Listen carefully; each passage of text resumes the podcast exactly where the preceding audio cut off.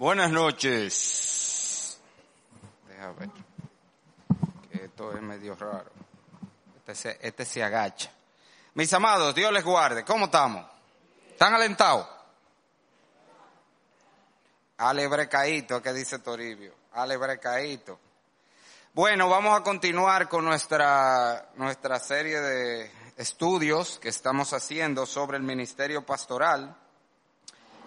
Hoy vamos a continuar el tema de los requisitos. Recuerden que estamos haciendo esto como parte de nuestra preparación para poder tomar una decisión informada por la palabra a la hora de, elegir el próximo pastor de esta iglesia. Queremos hacerlo bíblicamente y de eso se trata esto. Quiero leer para introducir este tiempo 1 Timoteo 3, versículos 1 al 7 donde se presentan los requisitos para aquel que aspira al ministerio. Dice la palabra de Dios, si alguno, palabra fiel, si alguno anhela obispado, buena obra desea, pero es necesario que el obispo sea irreprensible, marido de una sola mujer, sobrio, prudente, decoroso, hospedador, apto para enseñar, no dado al vino, no pendenciero, no codicioso de ganancias deshonestas,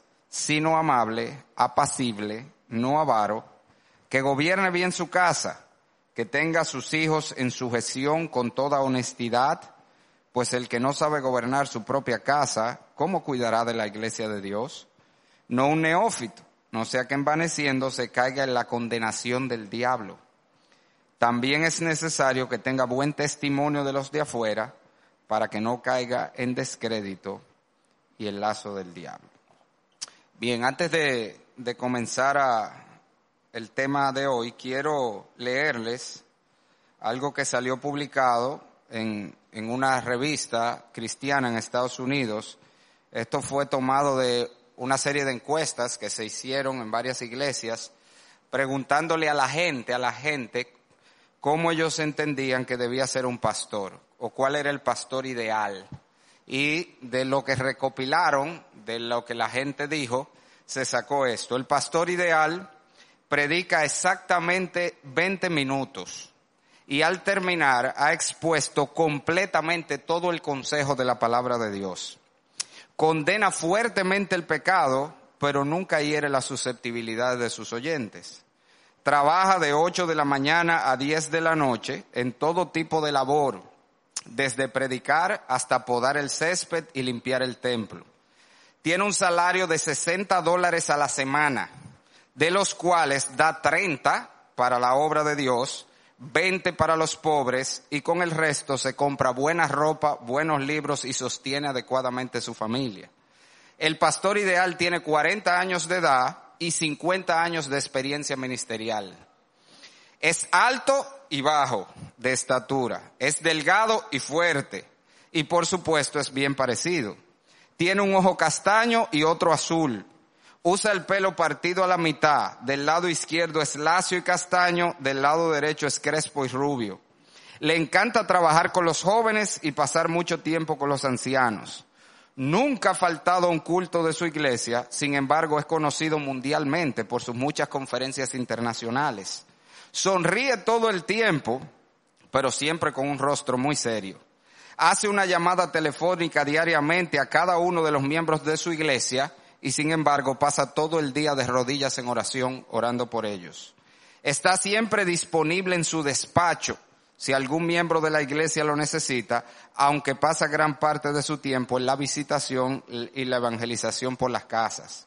El pastor ideal tiene la fuerza de Sansón, la sabiduría de Salomón, el valor de David, la paciencia de Job, la perseverancia de Moisés, la sensibilidad de Jeremías, la inteligencia y el conocimiento de Pablo, la habilidad de Lucas y la agilidad de Saqueo. bueno, gracias a Dios que no es la gente que pone los requisitos, ¿verdad? Para el ministerio, porque nadie calificaría. De todas maneras, no es que los requisitos bíblicos no son o, o, son menos exigentes, son bastante exigentes, son muy altas la vara que el Señor nos pone porque como hemos estado viendo, lo que el Señor demanda es que el, que el hombre que se va a poner en el ministerio pueda servir de modelo a toda la congregación en todas las áreas de la vida. Pero entrando a, a, considerar el tema, vamos primero, como hicimos la vez pasada, a dar un repasito de lo que hemos visto hasta aquí. Comenzamos la primera semana viendo una perspectiva general de lo que es el ministerio pastoral y vimos tres cosas. Hablamos de la importancia, dijimos que un pastor no es un obrero más que estamos seleccionando, no es alguien para que haga algo en la iglesia, sino que tiene una posición clave. Es, primero, está para establecer la doctrina de la iglesia, está para establecer la condición moral y espiritual, es el termostato de la condición moral y espiritual de la iglesia. Y vimos pasajes ¿eh? que apoya todo eso. Y se convierte en la cara que representa a la iglesia fuera de ella, tanto para con los no creyentes como para con otras iglesias. En segundo lugar, vimos las funciones, qué es lo que debe hacer un pastor, y vimos que esas funciones se derivan de los tres títulos que la Biblia le da al puesto del, del oficio ministerial, que son el de anciano, y eso habla de su responsabilidad de gobernar, dirigir y administrar la iglesia en todos los aspectos. Obispo, que habla de la supervisión que debe mantener el cuidado, la atención a lo que está pasando en la vida de los miembros. Y el pastor, que cuida, pastorea, alimenta la grey con la palabra de Dios, tanto de manera pública como privada. Vimos además, finalmente, esa primera semana, el procedimiento los pasos para elegir un pastor y dijimos que hay cuatro elementos que se deben tomar en cuenta, que son primero el llamado interno. El hombre tiene, manifiesta su anhelo por el ministerio, pero no solo eso, sino que posee las calificaciones y aptitudes para el mismo. Segundo lugar, tenemos el llamado externo, que ya ese es de parte de la congregación o de la gente que va a pastorear. Ellos confirman que él tiene las aptitudes y las cualidades que cumplen los requisitos, pero además ese llamado externo, y sigo haciendo énfasis en eso, amado, es la disposición de la gente a someterse a su pastorado. Si alguien me preguntaba la semana pasada después de, pastor, pero si yo veo que un hombre, yo digo, bueno, el hombre tiene los requisitos, pero yo no lo siento como mi pastor. Y yo le dije, hermano, pero es que eso es parte del llamado externo. Es que tú, eso, así como Dios va a confirmar que ese es el hombre, porque la iglesia, en su mayoría, va a decir, sí, queremos que ese hombre nos pastoree. Por eso es que tenemos, otra vez lo he dicho en todas, para que estemos claros, en nuestros estatutos que 75% de la membresía activa debe aprobarlo como pastor nuestro. No es que tiene que ser una asamblea con el 75%, donde si tenemos el 75% y la mayoría votó que sí, aprobó. No. Es que tiene que estar aquí el 75% mínimo y el 75% tiene que decir yo lo quiero como mi pastor. ¿Ok? ¿Eh? Si nada más viene el 75, tiene que ser el 100% de lo que están. Pero tiene que ser el 75% de la membresía activa que dice, sí, yo quiero que ese hombre me pastoree. Ese es el llamado externo. Dios pone en el corazón de la iglesia, sí, yo veo a este hombre como mi pastor. ¿Te entiende? La iglesia reconoce que cumple los requisitos y la iglesia tiene la disposición a someterse. Vimos también que otro elemento es la capacitación, tanto teórica en el conocimiento bíblico, que preferiblemente conocimiento, eh, o sea, que haya estudiado estudio formal, eso es lo ideal, pero no necesariamente. Que esté preparado, que tenga conocimiento bíblico y la capacitación práctica, que en el caso nuestro, por eso que mandamos a estos tres hombres a tres obras misioneras para que se foguen, para que se vayan capacitando. También tenemos lo que es ya la ordenación que es hecha por el presbiterio, dice la Biblia. El presbiterio, como le expliqué, presbítero es el término anciano, o sea, pastor. Es un cuerpo de ancianos que tiene que también reconocer el llamado y la capacitación de ese hombre. Es decir, al final tiene que haber un grupo de pastores ya ordenados que también lo reconoce como pastor y son los que le imponen la mano y oran por él en símbolo de transferencia de autoridad. O sea que esos son los cuatro elementos que tienen que cumplirse. El interno de él, el externo de la congregación, la capacitación o el entrenamiento y la ordenación de un cuerpo pastoral o un grupo de pastores que también reconoce que ese hombre es llamado. La semana pasada entonces comenzamos a ver los requisitos y se lo voy a presentar de manera general. Les dije que hay un requisito elemental que está en la lista de 1 Timoteo como el primero, pero en realidad el requisito sombrilla, abarca a los otros. Es que debe ser irreprensible. Le explicaba la vez pasada que lo que esa palabra significa es alguien que no, no se le puede echar mano, no hay manera de agarrarlo, esa es la idea. El punto es como que yo te diga, deben, descalifícamelo, y tú no encuentras nada que decir para descalificarlo, ese es el punto. Le ponía el ejemplo de Daniel, que eso era exactamente lo que pasó con él cuando sus enemigos quisieron tumbar a Daniel, no podían, no encontraban qué decir. Esa es la idea de irreprensible. Ahora, eso debemos, debe ser irreprensible en todas las áreas de su vida, y nosotros vimos la semana pasada cuatro áreas de manera particular que la Biblia nos da algunos, algunas cualidades. Vimos que debe ser irreprensible en su relación con el sexo opuesto y hablamos de todo lo que implica esto de marido y una mujer, que son varios elementos. Si usted no estuvo aquí, eventualmente va a tener a su disposición ese, ese estudio para que lo escuche, pero escúchelo. Debe tener dominio de sí mismo, y hablamos que eso tiene que ver con varios elementos que la Biblia menciona, una persona sobria, moderada, prudente, en control de sí mismo, todas las áreas, emocional, mental, de todas las maneras, decoroso, no, no dependiente de sustancias externas, en este caso el vino. En su trato con otra persona debe ser irreprensible, no un bullying, un agresor, una gente que pisotea a los demás, sino que debe ser amable y apacible, no debe ser una persona contenciosa, sino una persona de paz. Y en su relación con los bienes materiales, no codicioso, no hace lo que sea por cuarto, no es avaro, no es tacaño, es una persona generosa y es hospedador. Pone a la disposición de la obra de Dios todo lo que tiene y terminamos hablando de que debe ser apto para enseñar. Y vimos también algunos eh, detalles importantes allí. Como les dije, esto está grabado, eventualmente se pondrá a la disposición. El que no lo vio, escúchelo. Hoy vamos a ver entonces la segunda parte de los requisitos y nos vamos a enfocar en tres áreas más que el hombre debe ser irreprensible. Recuerde que todos los requisitos es que él debe ser irreprensible, que en ninguna de esas áreas pueda ser acusado, en ninguna de esas áreas que vimos, ¿eh? debe ser una persona que tú lo puedas acusar y decir, ah, pero ese hermano si, si se puede decir, pero es que ese hermano ya no es irreprensible. Esa es la idea. Entonces, tres áreas en las que, tres áreas más en las que debe ser irreprensible. En su vida familiar, en su, uepa, ¿y qué fue? ¿Por qué te me estás rayando cuando yo le mando a pasar? En su madurez, debe ser irreprensible en su madurez cristiana y en su testimonio entre los no cristianos. Esas son las tres áreas que vamos a ver en el día de hoy. En su vida familiar, debe ser irreprensible en su madurez y en su testimonio entre los no cristianos. En cuanto a su vida familiar, la Biblia lo resume en un acápite principal y es este, que gobierne bien su casa. Que gobierne bien su casa, que tenga sus hijos en sujeción con toda honestidad, bla, bla, y luego dice, porque el que no sabe gobernar su propia casa, ¿cómo cuidará de la iglesia de Dios? Y la idea es esta, hermanos donde primero ese hombre debe mostrar sus habilidades como pastores en su casa. Ese es el punto. Si lo estamos llamando a dirigir, a gobernar, administrar la iglesia, a supervisar la iglesia y a pastorear la iglesia, donde primero debemos ver lo que lo haga en su casa. Si este hombre no ha sabido administrar una casa de seis gente, de siete gente, de ocho gente, ¿cómo va a administrar una iglesia de 300 miembros? si no ha sabido gobernar una familia de unos cuantos, ¿cómo va a gobernar algo más grande?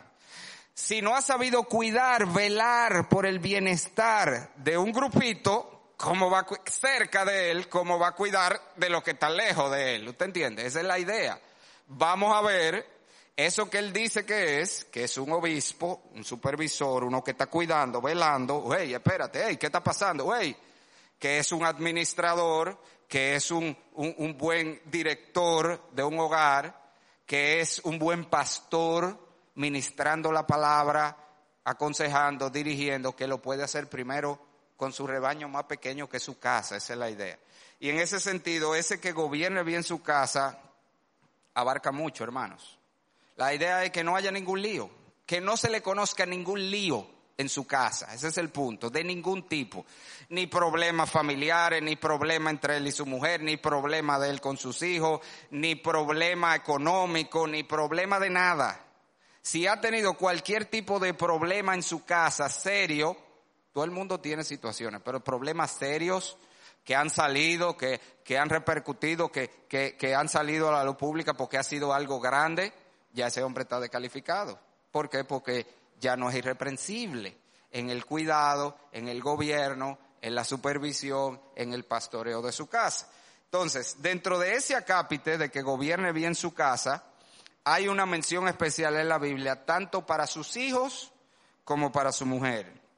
En cuanto a sus hijos, la Biblia nos dice varios elementos que debemos buscar. El primero de ellos es que tiene que tener hijos sujetos.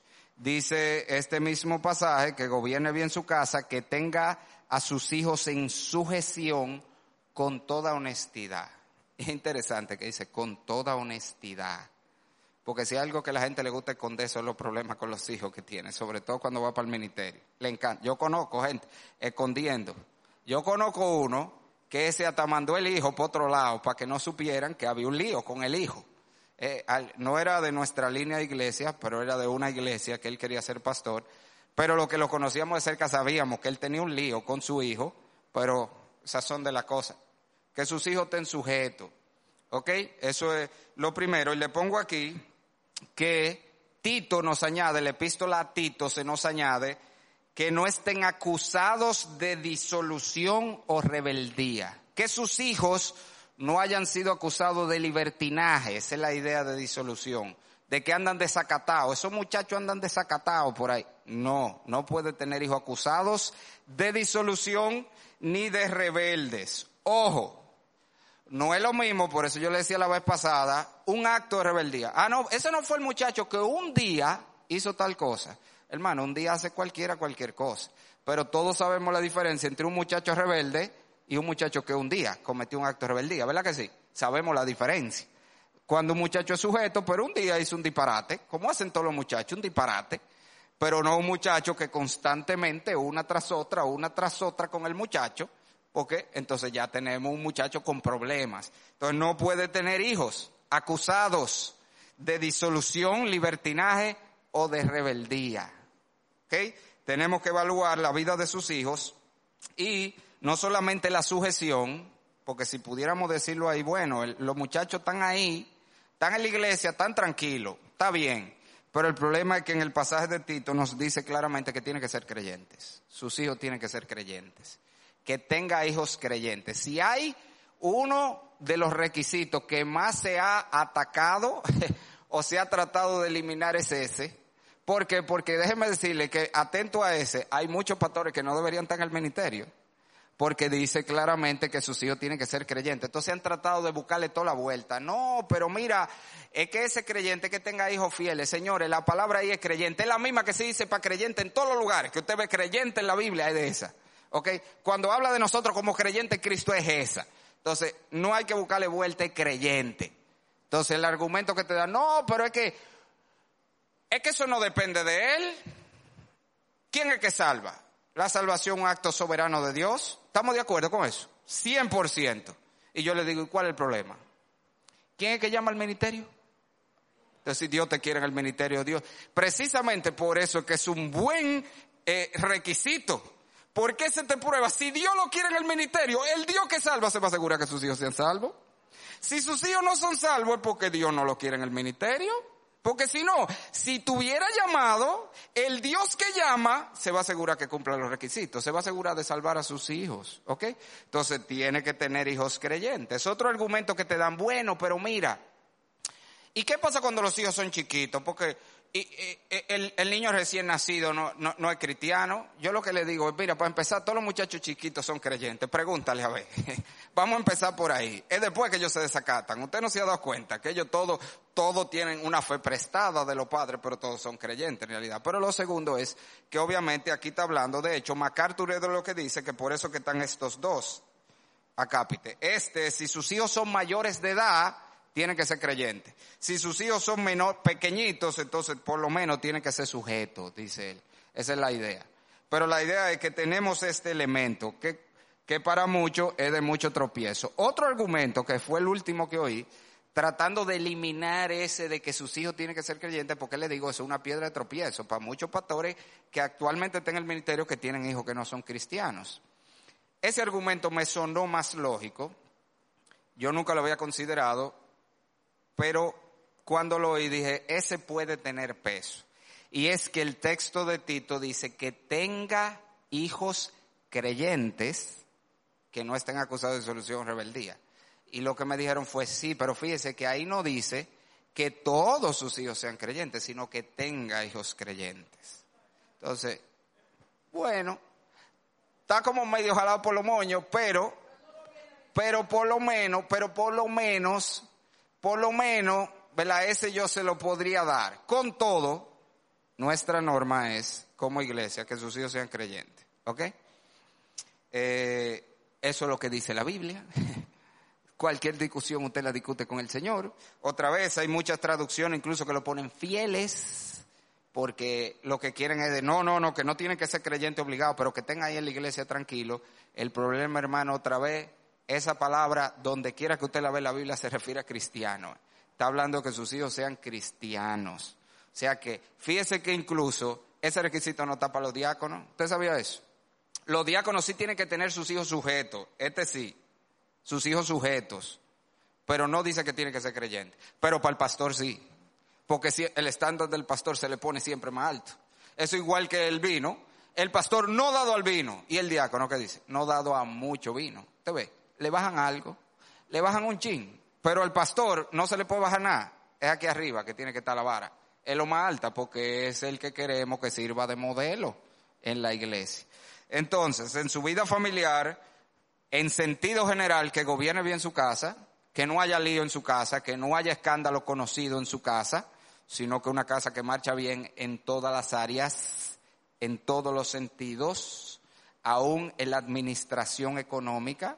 Y si usted tiene muchos años aquí, usted sabe por qué estoy hablando de eso.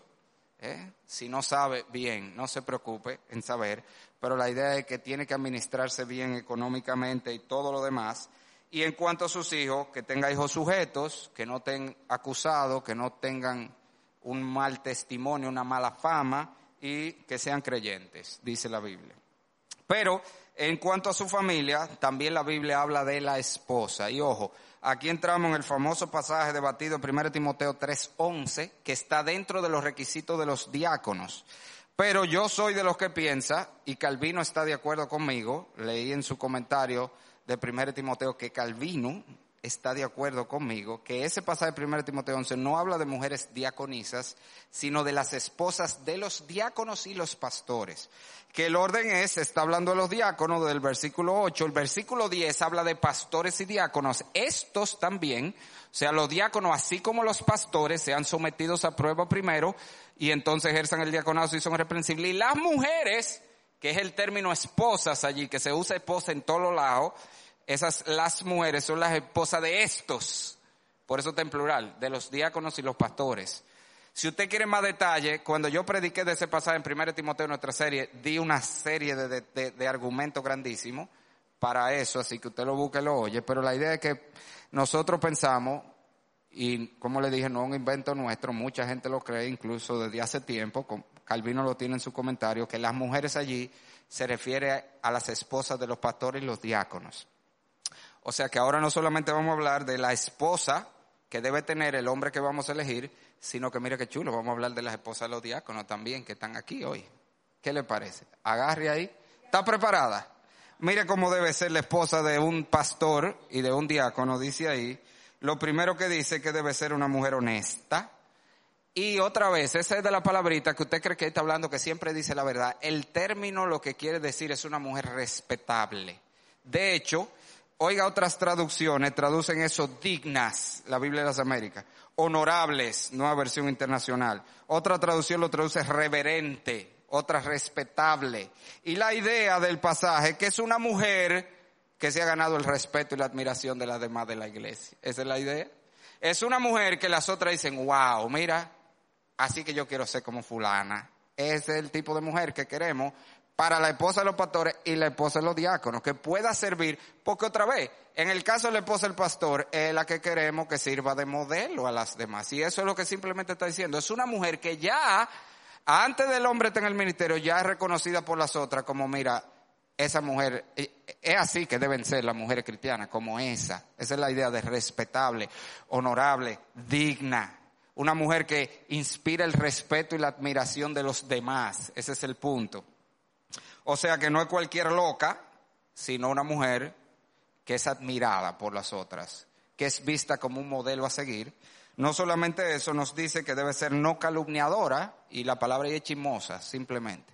Obviamente la mujer del pastor se va a enterar de muchas cosas que son privadas de la gente. No podemos tener una mujer que de una vez llame por teléfono para dar motivo de oración. Hermana, te voy a llamar para que ores, porque mira, hay un problema serio con la hermana fulana. Yo no te puedo dar los detalles, pero ora, hermana. No puede ser una mujer chimosa una mujer que todo lo diga, que salga de una vez a contar las cosas de las que se entera, esa es la idea de no calumniadora. Debe ser sobria, dice ahí el pasaje, y el punto otra vez allí es en control de sí mismo. Una mujer que no es controlada por nada, ni de adentro ni de afuera, así como vimos del marido. Una mujer que no es controlada por sus emociones, no una mujer dada a la histeria o a la depresión o, a la ansiedad, como vimos, eso lo vimos también del, del, pastor, del candidato a pastor, así debe ser la mujer, porque en cierta medida ella también va a llevar la carga de su marido. Y, y ella, ¿qué le va a servir a él? Con frecuencia, créame, que cuando uno llega de baratao, lo que el que le sirve de consuelo es la mujer. Si uno llega a una mujer que ya de por sí tiene batallas ella, ella misma, pues imagínese el lío. Entonces debe ser una mujer en control de sí mismo, de su mente, de sus emociones, que no es dependiente de nada, ¿verdad? Que tiene control de todo, ese es el punto. De hecho, no es dada a excesos, esa es la idea del pasaje, en nada, en ningún área de su vida. Es una mujer ecuánime, moderada, ¿te entiende? Y finalmente, fieles en todo, que no es finalmente porque eso abarca literalmente, como dice ahí, todo. ¿Usted sabe cuál es esta palabrita? Esa misma, mire. Yo le dije que la palabra creyente, algunos por eso aquí la quieren traducir fiel. Pero lo que cuando dice fiel en todo, lo que quiere decir es una mujer que en todas las, es como que Pablo lo resumió, vamos a ponértelo sencillo, que en todas las áreas de su vida ella actúa como una cristiana. Tú la buscas y por donde quiera que tú la ves, es una cristiana. No hay un área que tú puedes decir, mira, ahí ella no es muy cristiana en eso. No, esa es la idea, fieles en todo. Es una mujer con con el carácter de una mujer cristiana, sujeta, casta, respetuosa, afable, apacible. Eso dice 1 Pedro 3, que debe ser una mujer cristiana. Es una mujer eh, cuidadora de su casa, prudente, dice el mismo capítulo de Tito, eh, en Tito capítulo 2, perdón, habla de la mujer cristiana. O si usted quiere, agarra, para matarlo fácil, ¿qué, qué, qué pasaje? Para hablar de una mujer como debe ser una mujer cristiana. Proverbio 31 te haga. Debe ser una mujer de Proverbio 31. Nada más. Fíjese qué sencillo. Debe ser, debe tener el pastor una mujer como la de Proverbio 31. Y ahí sí tenemos tela que cortar, ¿verdad? De cómo es esta mujer esforzada, trabajadora, cuidadora de su casa, eh, precavida, toda la cuestión del mundo.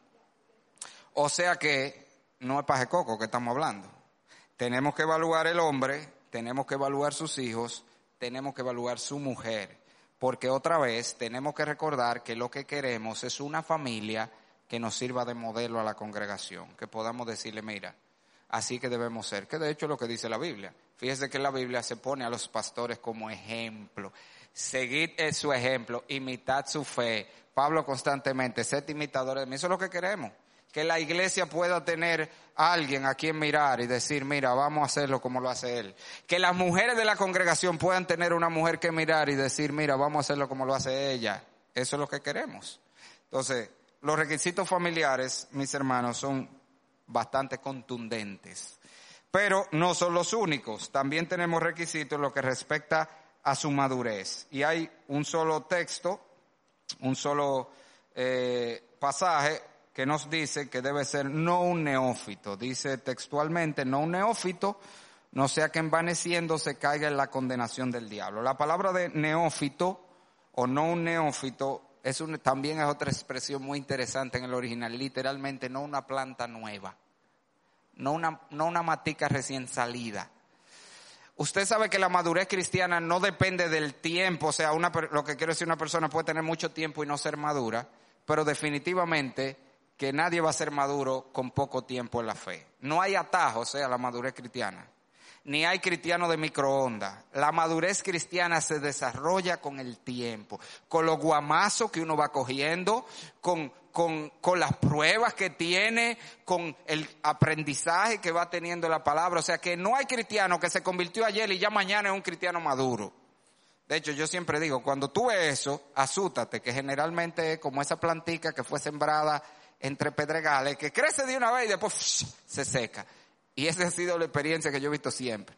Usted ve el que se convirtió ayer y en tres días parece el más cristiano que todo el mundo, generalmente no dura mucho, porque no es verdad lo que hay ahí. La madurez cristiana toma tiempo, toma machetazos, señores, toma batallas y luchas para echar. Entonces por eso no puede ser, en pocas palabras, un recién convertido. Tiene que ser una persona que tiene tiempo en el Evangelio, ya estamos hablando del pastor, ¿verdad? Del hombre pero como le dije, la madurez no es solo un asunto de tiempo. Usted puede tener mucho tiempo y ser un niño. Yo conozco niños de 20 años de cristianismo. 20 años en el cristianismo y son muchachitos. Que me sorprendo, me sorprendo. Yo, pero ¿cómo va? Se tiene tantos años en la fe y dice cosas como esa, o, o, salta con cosas como esa, o no sabe ni orar, compadre. Y tú, pero ¿y cómo es la cosa? Con todos estos años que tiene la iglesia. O sea que la madurez no es un asunto solo de tiempo. Así que si no puede ser un nuevo creyente, un recién convertido, pero tampoco es porque tiene 10 años, 20 años, no, tiene que haber dado evidencias de madurez, ¿verdad? Que son muchas. Que se ve el cristianismo en todas las áreas de su vida, en cómo habla, en cómo se desenvuelve, pero hay un elemento principal que generalmente es una gran evidencia de madurez y de hecho está implícito en el pasaje y es la humildad. Usted sabe lo que pasa con el cristianismo, que mientras más crecemos en el Señor, ¿qué nos pasa? Más chiquito nos vemos. Eso es increíble. Mientras más crecemos, somos más santos, pero nosotros mismos nos vemos más pecadores. ¿Por qué? Porque a pesar de que estamos más santificados, sin embargo, al estar más cerca de la luz, nos vemos más claramente cómo somos. Entonces, una de las cualidades de una persona madura en la fe es que es humilde, es que no se cree la gran cosa, que sabe lo pequeño que es, lo débil que es, lo insignificante que es, lo dependiente que es de Dios. Y de hecho Pablo nos apunta a eso, por eso dice, no un neófito no sea que envaneciéndose. El problema del cristiano inmaduro es que se, rápidamente se cree la gran cosa. ¿Y qué le puede pasar al pastor? Bueno, que si tú pones a un creyente inmaduro que no ha aprendido humildad, en una posición elevada, dice Pablo, le va a pasar la condena, le va a pasar lo que le pasó al diablo, ¿Qué fue lo que le pasó al diablo? ¿Por qué fue que el diablo cayó? Usted no, ahí lo dice la Biblia. La multitud de tus contrataciones te corrompieron. Él se vio tan grande allá arriba, tan grande que dijo, no, pero Dios y yo debemos como de compartir este gobierno. Porque él nada más tenía a Dios por encima de él. Entonces que por encima de Satanás nada más estaba Dios como orden de criatura. Y él dijo, pero oye, yo soy tan grande aquí que él lo que le dijo a Dios fue como, la gente cree que él trató de derrocar a Dios, es un disparate. Eso es como el cuento de Matilda, la hormiga que quería holcar al elefante. Dije, holcalo a la hormiga, usted no se lo sabe, después lo hago ese chiste. Pero la idea es, él, él no trató de derrocar a Dios, él lo que le propuso fue como, como Balaguer la Peña, dos tú y dos yo. Vamos a gobernar así, dos tú y dos yo. Yo me siento al lado de ti y un día gobierna tú y otro gobierno yo, tú, esa es la cosa. En otras palabras, él quería ser la cuarta persona de la Trinidad. ¿Te ves? Y es lo que puede pasar, dice Pablo, si ponemos a un hombre maduro en el ministerio, que comienza a creerse que él es la cuarta persona de la Trinidad y que él es el grandote y que él que ha pasado con muchos pastores. Y por eso Pablo dice, la iglesia debe asegurarse que sea un hombre maduro. No un neófito, no un recién convertido, pero maduro, que haya aprendido humildad, que sepa su lugar, que sepa su dependencia del Señor eh, finalmente, entonces nos habla de su testimonio entre los no cristianos y allí también una sola cosa, que tenga buen testimonio. En otras palabras, si hay algo que yo siempre le he dicho, usted sabe cuál es el problema, que aquí todos parecemos cristianos, pero tenemos que ver que allá afuera también crean que él es cristiano, que su vecino crean que es cristiano, que su compañero de trabajo crean que es cristiano, que su jefe crea que es cristiano, porque a veces aquí son muy santos y son un demonio en el trabajo, a veces aquí son muy santos y son un ladronazo en los negocios, acabando con todo el mundo, engañando gente por ahí por pipá. Entonces tenemos que ver que el hombre tenga una buena reputación cristiana en todas las áreas de su vida. En su trabajo, ¿Y cómo vamos a ver eso? Bueno, usted pregunta, hermano, ¿alguna vez te han votado de un trabajo? Pregúntele, usted puede preguntar eso. Y se supone que si es un hombre de Dios va a ser honesto. ¿Y por qué te votaron del trabajo? Puede ser que lo hayan votado por, por algo que él, ¿verdad? Que no dañe su testimonio cristiano. Porque, bueno, a mí me votaron porque el jefe quería que yo dijera mentira y yo dije que yo no podía hacer eso y me votaron. Entonces usted está bien votado. Eso lo califica. Usted ve, porque está hablando de la integridad del hombre. Pero bueno, a mí me votaron porque hubo un lío ahí con unos fondos y yo estaba metido. Bueno, hermano, siga su camino. eh, como el refrán, espérate, ruede durísimo, que dicen, ruede durísimo, hermano. Debe, tenemos que ver su testimonio en su trabajo, en su hogar, qué piensa la gente del mundo de él. Concluyendo entonces, mis hermanos, como usted vio, después de uno revisar todo esto, nada más hay que decir como el apóstol Pablo, y para esta cosa, ¿quién es suficiente, hermano? Mire, esto nada más con la gracia de Dios, que eso es lo que le digo. Por eso es que dice la Biblia, primero que los pastores son un regalo de Dios. Porque tener un hombre que cumpla con todo eso que vimos hoy, eso no es cualquiera. Eso nada más es un hombre que el Señor en su gracia separó y apartó para eso y lo guardó él soberanamente para eso, ¿ok? Que de eso precisamente que se trata, por eso es. Por eso que los requisitos son tan altos, porque lo que vamos a ver una gente que Dios le ha dado una gracia especial. Que tú dices, oye, la gracia de Dios sobre ese hombre para poder mantener su testimonio, su familia y todo como lo ha mantenido, ha sido algo extraordinario, la gracia que le ha sido dada. Entonces ahí vemos esa gracia sobreabundante que queremos que el Señor la derrame a través de él en la congregación. Esa es la idea. O sea que sí, los requisitos son exigentes, pero ese es el punto.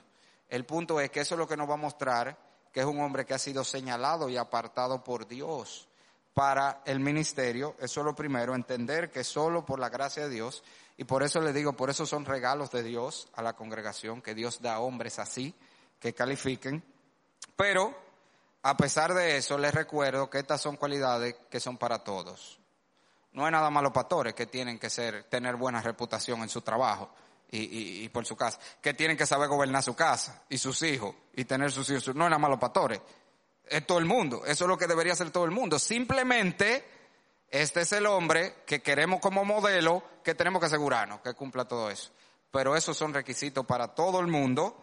Lo tercero que quiere que recuerde que vamos a evaluar el patrón general de su vida otra vez no nos quedemos en detalles, hermano, porque no, porque es hermano una vez, hermano, pero, va, pero vamos a ver, espérate, porque es que no podemos agarrar una cosita de por allá escondida que a lo mejor ni, ni fue gran cosa y con eso hace un lío, ¿te entiendes?